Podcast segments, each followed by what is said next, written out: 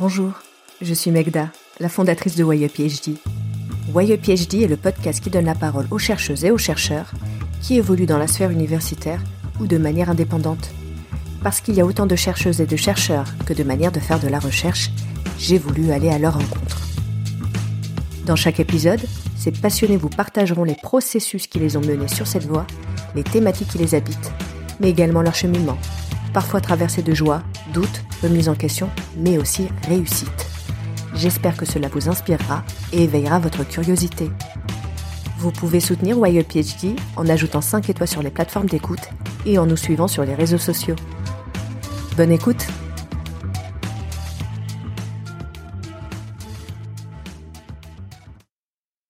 Dans cet épisode, je reçois Émilie Doré, fondatrice du site Réussir sa thèse et formatrice auprès des doctorantes et doctorants et jeunes chercheurs. Après une thèse en sociologie pendant laquelle elle s'est épanouie, elle poursuit son parcours en acceptant un postdoc. Elle se rend compte par la suite que ce cadre ne lui correspond pas et décide de redéfinir son projet professionnel en se lançant à son compte. Cet échange a été un véritable boost d'énergie. Nous avons parlé de la nécessité de revoir notre rapport à l'échec et au temps, mais aussi de la notion de plaisir indispensable quand on se lance dans un projet de recherche. Elle a également partagé de précieux conseils à celles et ceux qui souhaitent faire un doctorat. Spoiler alerte, elle encourage vivement à se lancer. Bonne écoute. Bonjour Émilie. Bonjour Magda. Je suis heureuse de t'accueillir euh, pour cet épisode. Pour commencer, est-ce que tu pourrais te présenter? Oui, je suis Émilie Doré et je suis formatrice indépendante et en ligne pour les doctorants et les jeunes chercheurs et je fais ce métier depuis 2015 euh, donc, euh, en tout cas sur le web francophone, euh, je pense que je suis une des, vraiment des pionnières. je suis aussi sociologue de formation et, et docteur en, en, sociologie de l'école des hautes études en sciences sociales à Paris. J'ai soutenu ma thèse moi-même en 2009. Ensuite, j'ai fait un postdoc, donc j'ai été chercheuse. Ça aussi fait partie de mon identité, mais je ne suis plus chercheuse. Je suis devenue maintenant formatrice à temps plein et hors de l'université. Donc, euh, euh, c'est une initiative privée. Je suis euh, indépendante. Est-ce que tu pourrais nous expliquer un peu ton parcours dans la recherche? Oui. Donc, j'ai commencé ma thèse en 2004 après un master recherche en sociologie. Et j'ai fait une thèse en sur la, en sociologie urbaine, sociologie de l'Amérique latine. J'ai travaillé sur la ville de Lima au Pérou. Et donc j'ai vécu au Pérou, j'ai fait un, travail de terrain euh, approfondi dans un quartier de Lima. Euh, voilà, un parcours vraiment très classique en fait, vraiment euh, le parcours attendu d'une doctorante, des séminaires, soutenance de thèse, et puis ensuite le postdoc. Donc le postdoc, il n'est pas intervenu tout de suite après la thèse. J'ai eu, comme beaucoup de, jeunes docteurs, une phase de, chômage chez moi, enfin chômage. J'ai fait des des boulots euh, plus ou moins liés, mais bon, c'était pas dans la recherche. Et puis un an après, j'ai trouvé un postdoc. Et donc c'était euh, à l'IRD, l'Institut de recherche pour le développement, qui est une belle institution. Euh, donc j'étais très contente et ça m'a permis de repartir en expatriation euh, à Lima au Pérou pour euh, pour commencer une nouvelle recherche. Donc apparemment jusque là tout allait comme sur des rails. Est-ce que tu pourrais nous expliquer ce que c'est qu'un postdoc?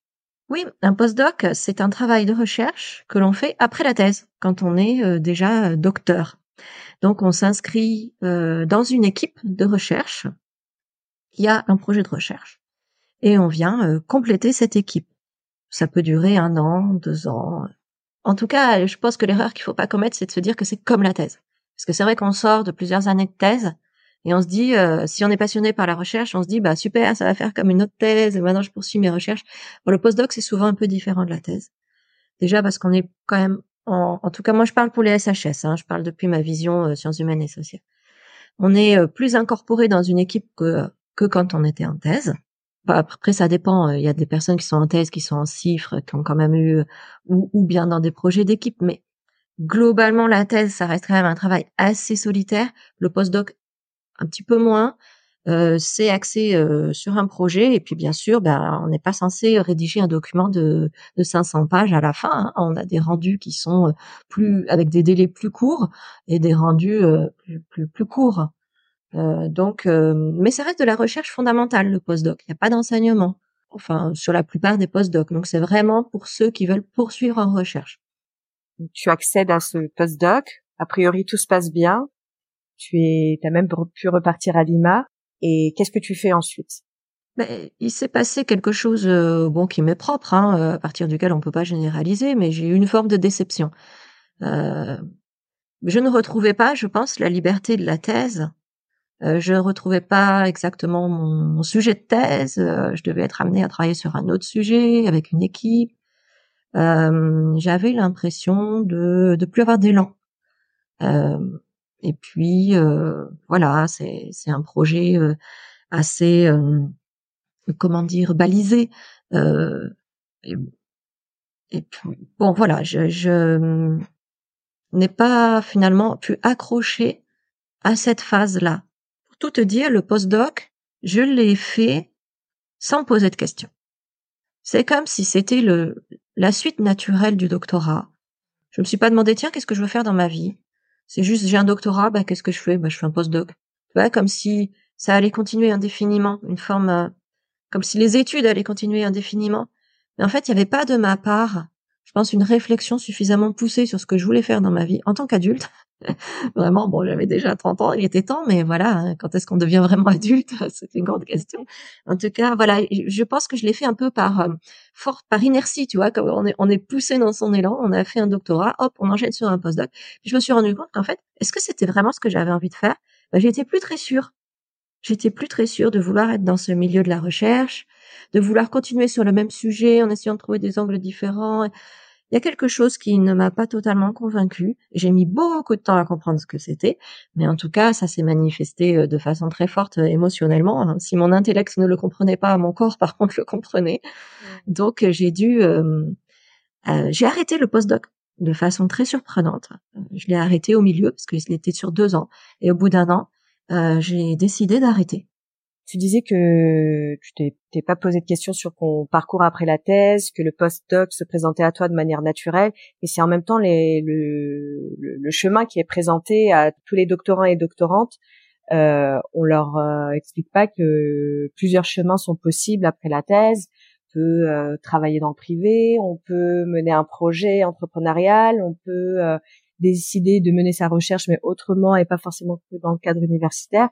Est-ce que c'est quelque chose, toi, qui t'a manqué justement pendant euh, ta thèse, d'avoir euh, des ateliers d'orientation, des personnes qui te conseillent pour te dire, voilà les possibilités, euh, là tu, on peut, on, en parlera, mais tu es à ton compte. Est-ce que c'est quelque chose qui était envisagé à ton époque, on te présentait comme une option après la soutenance? Non, pas du tout. Non, non. Non, euh, c'est vrai qu'il y avait pas vraiment d'orientation et euh, comme je le disais, euh, il y avait l'idée qu'il y avait un chemin naturel finalement pour les personnes qui faisaient de la recherche. Bon, on était dans les années 2000. les postes commençaient à se raréfier. C'était pas aussi grave qu'aujourd'hui, mais c'est vrai qu'il commençait à y en avoir de moins en moins. Mais on était encore sur l'idée que tu faisais de la recherche pour être chercheur. Et on ne peut être chercheur que euh, à l'université ou dans les grandes écoles ou, au CNRS. Bien sûr, j'avais entendu parler euh, de éventuellement les associations, etc. Mais il me semblait que c'était pas là qu'on pouvait vraiment faire de la recherche fondamentale. Et je pensais que c'était moi euh, ma vocation. Mmh.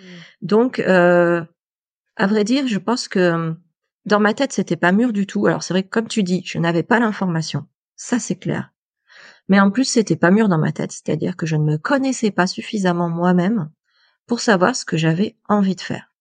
Peut-être effectivement par un manque d'expérience autre que euh, le cadre académique, c'est possible. Mais je ne me serais jamais imaginé entrepreneur, jamais. Euh, tu m'aurais dit, euh, bah tu sais, Émilie, dans quelques années, tu seras entrepreneur. Mais quoi? C'est pas possible. Il avait une image de l'entrepreneur. Pour moi, c'était quelqu'un, d'ailleurs plutôt un homme, puis qui se démenait, euh, qui travaillait 16 euh, heures par jour, tu vois, vraiment quelque chose de dévorant pour un projet, enfin une image d'épinal de l'entrepreneuriat. J'aurais jamais pensé que ça puisse être pour moi. Tu as lancé ton agence Et t'accompagnes euh, aujourd'hui euh, des doctorants, doctorants, des, des chercheurs aussi de manière générale. Comment t'es venue l'idée de cette agence et quel accompagnement tu proposes? Alors l'idée, en fait, elle m'est venue euh, de façon surprenante. Personne, enfin, je ne connaissais pas de personne le faisant à l'époque. Après, je me suis rendu compte que dans le monde anglophone, c'est quelque chose qui existait. Mais voilà, j'avais pas vraiment de modèle. Donc l'idée m'est pas venue comme ça. Mais l'idée m'est venue par une, euh, une amie que j'avais rencontrée euh, à la porte de la crèche de ma petite fille, puisque j'avais eu une petite fille euh, juste après le postdoc. Comme quoi, il faut parler à tout le monde dans, dans, dans, toute situation et ça ouvre plein d'idées. Il faut vraiment ouvrir son, son, esprit et parler à des personnes qui sont pas du tout dans notre sphère professionnelle. Et donc cette maman, elle, elle travaillait sur Internet, elle faisait de la formation en ligne, mais dans le domaine du bien-être des médecines douces et du bien-être, donc un domaine qui n'est pas le mien. Mais elle avait cette méthode-là, de proposer des formations sur Internet. Et donc un jour où je lui racontais un peu ma vie et où j'en étais, et j'en étais euh, à peu près nulle part à ce moment-là, hein, parce que j'avais laissé le post-doc et, et euh, je, m'occupais de ma petite fille, euh, elle me dit, mais enfin Émilie, puisque tu fais souvent, tu aides, tu donnes des coups de main à des à des doctorants parce que j'avais des amis doctorants puis je, leur donnais des coups de main hein, sur la méthode, je corrigeais leur thèse. Et pourquoi tu le ferais pas professionnellement? Et tu te développes en ligne. Et là, ça a fait le déclic dans ma tête. Je me suis dit, mais oui, bien sûr, des formations en ligne pour les doctorants. Ils en ont besoin, c'est clair et net. Et j'aime ça. J'aime euh, transmettre. Chose que je, ne m'en étais pas rendu compte pendant le doctorat, tu vois, que j'aimais transmettre. Aujourd'hui, je me rends compte que je suis presque devenue un peu comme un professeur, mais pas du tout dans le sens académique du terme. Et hum, parce que je ne me voyais pas enseigner à l'université. Ça veut pas dire que c'est pas bien d'enseigner à l'université, c'est juste que c'était pas mon chemin. Et donc quand j'avais enseigné de, petites euh, expériences d'enseignement que j'avais eues à l'université, j'avais beaucoup stressé, beaucoup angoissé, ça n'avait pas été très plaisant pour moi. Et là, juste changer la modalité, et devenir formatrice sur Internet, ça m'a ouvert les portes et je me suis dit, en fait, je suis parfaitement à ma place ici. T'es devenue la professeure que t'aurais aimé avoir? Peut-être. Euh, ben, j'en suis pas sûre, figure-toi. ça serait plus facile de répondre oui à cette question, mais je suis pas certaine en fait. Euh, euh, pendant ma thèse, j'ai été très solitaire et euh, j'ai tout construit de, briques et de brocs avec les ressources que j'avais. Et j'ai voilà, j'avais pas forcément besoin, envie de demander à quelqu'un. Il se trouve que j'étais pas ma cliente idéale. Tu parles de, du fait que tu étais solitaire pendant ta thèse. Alors, tu l'as bien vécu, mais je trouve que la solitude du doctorant, de la doctorante, c'est un, une problématique assez récurrente. Toi, quelles sont les problématiques que tu rencontres chez les personnes que tu accompagnes au sein de ton agence? Donc effectivement la solitude, mais la, solitude elle a un côté positif et un côté négatif. Solitude, on va dire que c'est positif, c'est ce qui permet d'être seul avec soi-même et de construire ses idées. On, peut appeler isolement le côté négatif, et cet isolement, c'est-à-dire le manque de contact humain, le manque de retour et le manque de reconnaissance, bah il est vraiment destructeur. Euh, et je trouve ça, je rencontre ça chez chez les doctorants que j'accompagne euh, très fréquemment. Euh, ils ont écrit quelque chose, ils n'ont pas de retour, et pendant trois ans, ils travaillent dans le vide, sans jamais quelqu'un qui puisse leur dire euh, là ça va pas, euh, là c'est bien. Alors tu vas me dire ils ont des encadrants. Et c'est vrai, un encadrant ou deux encadrants, et en plus ils ont le comité de suivi de thèse euh, maintenant. mais il y a de tout, voilà, il y a des encadrants qui font très bien leur travail. Et il y en a beaucoup d'ailleurs, parce que j'avais fait un sondage Bon, c'était pas un sondage scientifique. Enfin, j'avais fait un peu un sondage à ce propos. Il y avait pas mal de gens qui étaient satisfaits de leur encadrant. Mais il y en a aussi qui trouvent l'encadrant trop euh, lointain. Euh, l'encadrant, il aime bien avoir le texte euh, déjà tout écrit pour commenter le texte. Et ce qui se passe en amont du texte, c'est-à-dire tous les blocages, les difficultés, les réflexions sur l'écriture, les étapes brouillons, les V1, V2, V3, il aime pas trop les voir. Et ça, c'est un problème que je rencontre fréquemment. C'est-à-dire, j'ai un, un doctorant qui me dit j'ai un blocage, je n'y arrive pas, je suis pas sûre, j'ai peur de me tromper. Et euh, si je lui dis bah, contacte ton encadrant, il me dit moi je vais pas lui, lui donner mon travail euh, euh, inachevé comme ça, qu'est-ce qu'il va penser de moi? Ou bien carrément, on me dit, mais mon, mon encadrant m'a demandé de ne pas rendre un travail inachevé. Donc à partir de là, il ne peut pas y avoir de d'enseignement de, la méthode euh, d'écriture scientifique ou euh, quand on en est euh, au moment de la récolte des données, ben de, il y a aussi des méthodes de récolte de données.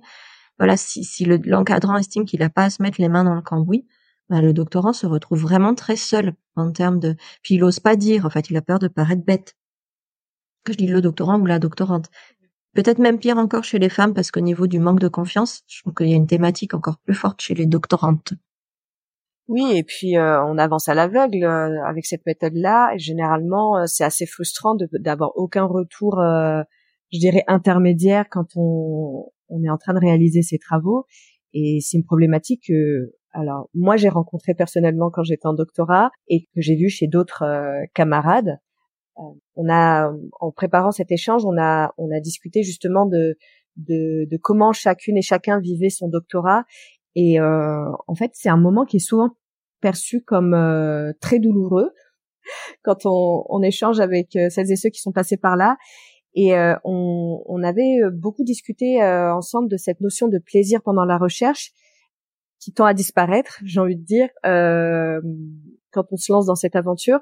À ton avis, pourquoi on, on associe souvent cette période à de la souffrance et, et, et quel conseil tu partagerais à, à une doctorante ou un doctorant euh, pour euh, qu'il ou elle prenne du plaisir pendant ce moment, puisque initialement, quand on se lance euh, dans la recherche, c'est qu'on est passionné par un sujet, qu'on a envie d'y prendre du plaisir. Oui, euh, écoute, moi je pense qu'il y a deux choses qui vont provoquer de la souffrance. Euh, la première chose, euh, c'est le doute, c'est-à-dire avancer dans le doute en fait, on n'est pas préparé à faire des thèses. Euh, oui, on, a fait un master et souvent un master recherche. Ok. Mais la thèse, c'est différent. La thèse, c'est un temps très long. Euh, en termes de gestion de projet, là, on est sur euh, quelque chose de totalement différent. Et même les problématiques qu'on rencontre en thèse, on n'a pas vraiment les mêmes en master. Donc, et comme on n'est pas suffisamment pris en main, parce que justement, on doit être autonome. C'est ça qu'on demande à un doctorant. Tu dois être autonome. Eh bien, il y a une forme de doute envahissant, euh, qu'on peut aussi appeler anxiété, hein, qui, euh, qui prend la place. Donc, c'est-à-dire que dès qu'on fait un pas, on n'est pas sûr que ce soit le bon pas. Euh, et on se dit, mince, je suis en train de me tromper. Donc ça, c'est le doute. Or, ce que j'explique toujours aux doctorants que je suis, c'est euh, l'erreur fait complètement partie du processus. Et en fait, trompe-toi, vas-y. Là, on n'est pas dans un examen de licence où tu dois euh, donner les bonnes réponses et bien répéter le cours. Il n'y a pas de corriger de ta thèse dans un tiroir. Donc vas-y, trompe-toi, et, ensuite affine, réévalue, corrige-toi toi-même en fonction de ce qui te semble euh, le plus juste par rapport à tes observations de, terrain. Mais trompe-toi, vas-y. Euh, donc vraiment, le rapport à l'échec doit être complètement réappris dans une thèse. Et si c'est pas fait, ben on est constamment euh, angoissé parce que on n'a pas de repère si ce qu'on fait est juste ou pas. Mais c'est toujours juste si vous êtes, ça sera toujours juste si vous êtes dans une démarche après de vérification, de réflexion, etc. Donc c'est plutôt cette méthode-là qu'il faut apprendre, d'être, euh, de faire une hypothèse, la tester, vérifier, etc. Puis la deuxième chose qui propose, qui provoque de la souffrance, à mon sens, en doctorat, c'est la pression. Et ça, euh, malheureusement, on va pas dans le bon sens, hein, parce que euh, il y a une sorte de, de maladie gestionnaire qui s'est euh, glissée partout et puis qui se glisse dans la recherche maintenant, qui est que il faut tout pouvoir quantifier et tout pouvoir évaluer et tout doit être sûr et certain et planifié et prévu à l'avance dans un rétro-planning et tatata et tatata. Donc il faut faire la thèse en trois ans, faut pas que ça dépasse. Donc ça, ça coupe l'herbe sous le pied de, de, de la créativité intellectuelle. Et en fait, faire une thèse en trois ans, à mon sens, c'est extrêmement difficile dans les disciplines que j'accompagne, voire impossible. Donc ça met une pression totalement contre-productive et inutile parce que les idées n'ont pas le temps de mûrir et que la position de recherche de la personne n'a pas le temps de se faire, et que dès qu'elle arrive en fin de deuxième année, on lui dit bon bah l'année prochaine tu, tu rédiges, hein, et là il faut y aller, il faut mettre le turbo parce que tu sais, faut rendre ta thèse, etc. C'est insupportable cette pression, mais voilà, c'est malheureusement la politique du ministère euh, de plus en plus. Moi personnellement, je, je m'inscris complètement en faux par rapport à ça. Je pense qu'il faut résister, et j'invite mes doctorants résister. On peut toujours négocier. Si on avance régulièrement, on peut toujours négocier quelques mois de plus, et il faut le faire. Et maintenant, je vois, en plus, le plus terrible, je vois des, des, des encadrants qui commencent à travailler avec des, des doctorants, euh, mais en fait, qui ne sont pas inscrits encore. Et ils les font travailler pendant deux, trois ans. Au bout de trois ans, ils les inscrivent pour qu'ils aient, pour qu'ils puissent finir dans les trois ans réglementaires. Je sais pas si tu te rends compte jusqu'où on arrive. C'est dingue. Mais c'est impossible de, de terminer un travail de recherche en trois ans. Enfin, aux États-Unis, par exemple, c'est cinq ans. Et c'est pas moins et il y a une raison pour ça. Enfin, il faut du temps pour réaliser une recherche. On peut pas euh, proposer un cadre. Euh, j'ai l'impression qu'on a voulu dupliquer le même format licence master, se dire bah on fait la licence en, en trois ans, le master en deux ans et le et le doctorat bah aussi on doit le délimiter dans le temps. Mais ça va à l'encontre même du principe de la recherche qui s'inscrit dans une temporalité différente. On doit prendre son temps justement pour euh, ce que tu as dit, échouer, essayer, tester, et puis laisser euh, aussi euh, ces, euh, idées marinées, euh, les confronter un peu plus tard. Oui. Et puis peut-être aussi qu'on prend pas en compte la spécificité des sciences humaines et sociales. Parce que je pense que peut-être qu'une thèse en trois ans est possible dans en sciences exactes ou en sciences naturelles. Pourquoi? Bah Déjà parce qu'il y a une équipe autour du doctorant. Il y a quelque chose, c'est très différent. Il y a une vraie transmission pratique qui se fait dans ces disciplines-là. Chose qui n'existe pas dans les sciences humaines et sociales. Ce qui est dommage, mais en même temps, c'est vrai qu'il y a une dimension euh, en sciences humaines et sociales de, euh, je, dois, par le temps, par la temporalité, je dois prendre du recul sur mes propres préjugés parce que je travaille sur la société, je travaille sur l'humain. Donc tu vois, c'est pour ça qu'il y a un temps de maturation qui doit se faire et qui est un petit peu plus long le, vraiment ce temps de prendre du recul sur nos propres croyances, de construire notre vision le plus rigoureusement possible. On peut pas le zapper complètement ou alors on tombe dans quelque chose de stéréotypé, tu sais, sur un sujet à la mode, tu dois dire ça, ça serait bien, on attend de toi un peu que tu dises ça, ça et ça. Ok, tu l'as dit, c'est bien, bravo. Là, c'est quand même dommage. Quel conseil tu donnerais aujourd'hui à une personne qui souhaiterait se lancer en thèse? C'est de se lancer. Puisque si elle le souhaite, euh, le verbe souhaiter, ça veut dire qu'il y a, voilà, il y a un souhait, il y a un désir, il y a une aspiration à le faire, donc il faut le faire. Euh, parce que c'est vital pour euh, pour un pays, pour une communauté humaine, d'avoir des gens qui réfléchissent, qui vont au fond des choses, qui s'en tiennent pas à la réactivité. Aujourd'hui, l'information c'est de la réactivité. Hein. Tu dis ça, bah moi je dis ça en retour, et moi je dis ça en retour. Voilà, la thèse c'est complètement le contraire. La thèse, c'est aller très en profondeur sur un sujet, vraiment se donner le temps de réfléchir. Donc, les doctorants sont des héros. C'est ce que je leur dis. Vous êtes des héros des temps modernes parce que vous allez complètement à contre-courant. Mais heureusement que vous êtes là. Il faut se lancer dans la thèse parce que ça va apporter euh, beaucoup de joie.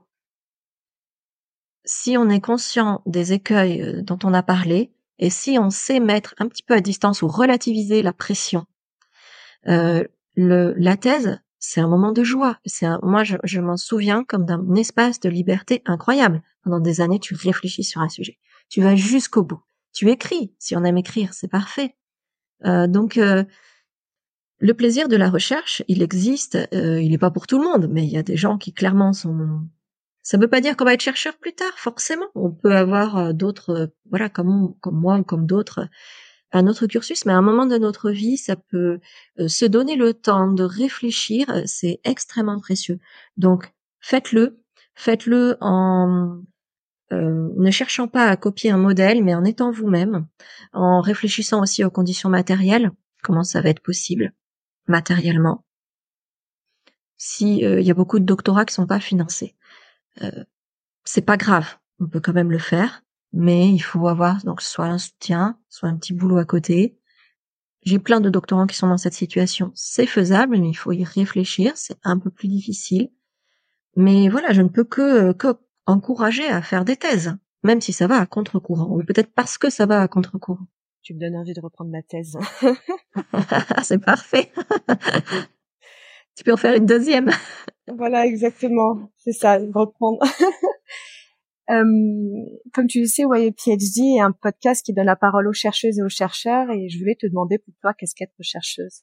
Être euh, chercheuse, c'est vouloir contribuer à bâtir euh, le, le, le, grand espace de connaissances qui est construit mutuellement par les êtres humains. Euh, connaissance sur leur propre société, sur leur propre vie. Donc et c'est pas que la connaissance, c'est la connaissance, mais c'est aussi le sens. C'est contribuer à donner sens à notre société, à notre vécu, qu'on soit chercheuse en histoire, en sociologie, en sciences politiques, euh, même en lettres. Le, le, chercheur, la chercheuse produisent de la connaissance et du sens. Merci beaucoup, Émilie Doré, pour cet échange. Merci à toi, Megda. à très bientôt. À bientôt. Un grand merci à Émilie Doré pour cet échange.